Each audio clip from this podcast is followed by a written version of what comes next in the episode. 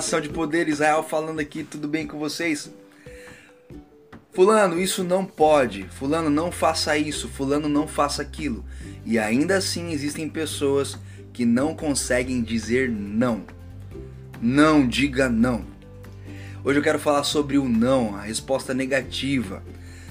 Pesquisas americanas dizem que nós recebemos na infância cerca de 17 mil nãos das pessoas à nossa volta.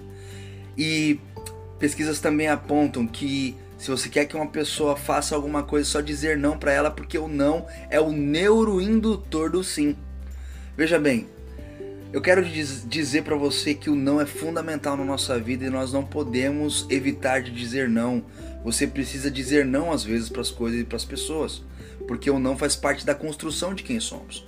Nós somos o resultado do não que recebemos e do não que damos às pessoas. Deus te abençoe.